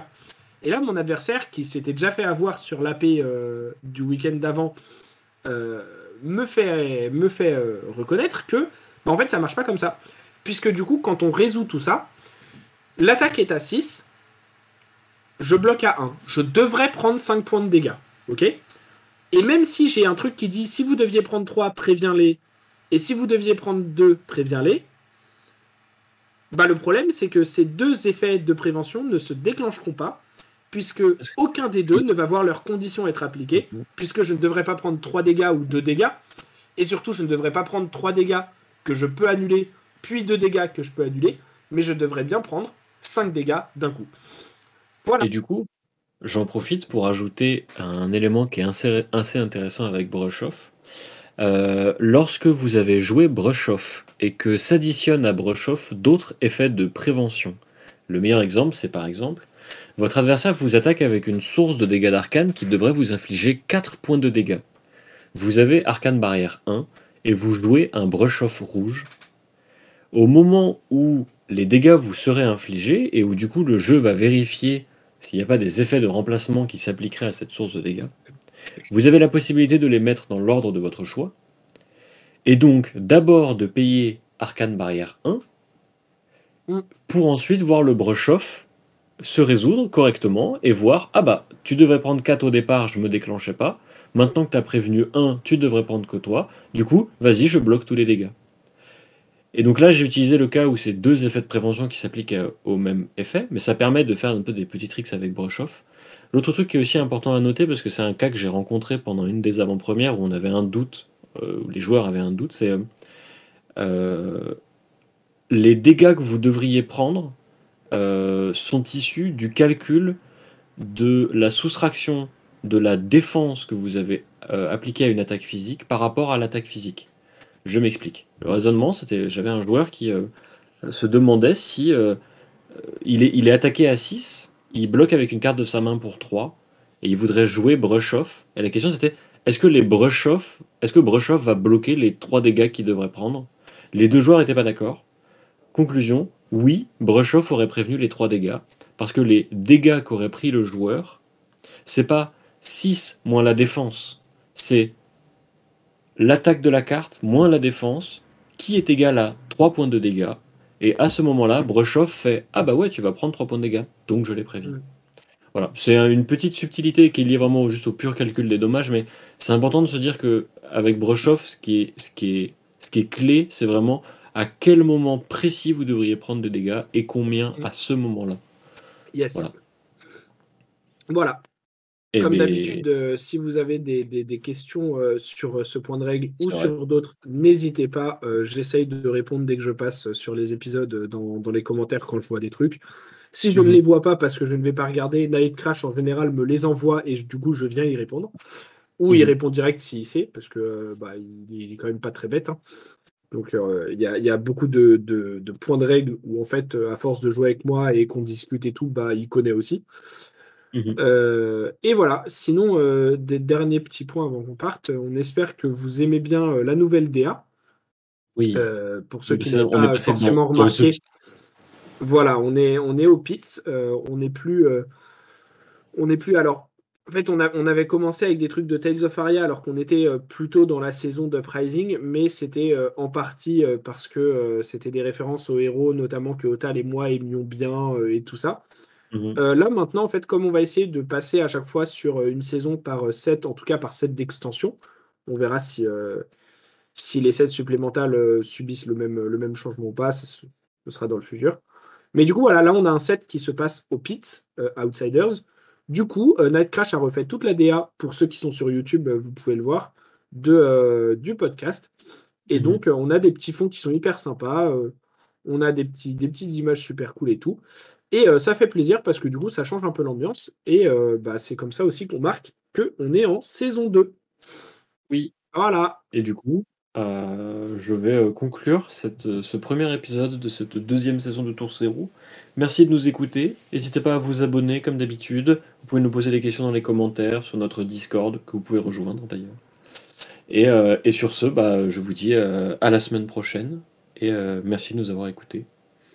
Yes. Et restez attentifs parce que c'est fort possible que il y ait ce, di- ce- ce dimanche, après la sortie de cet épisode le matin, peut-être qu'il y aura un truc euh, qui suivra euh, pas très tardivement après. Mhm. Ah, si ça tease là, let's go. Allez, Clin d'œil, clin d'œil. Allez, salut à tous. salut à tous.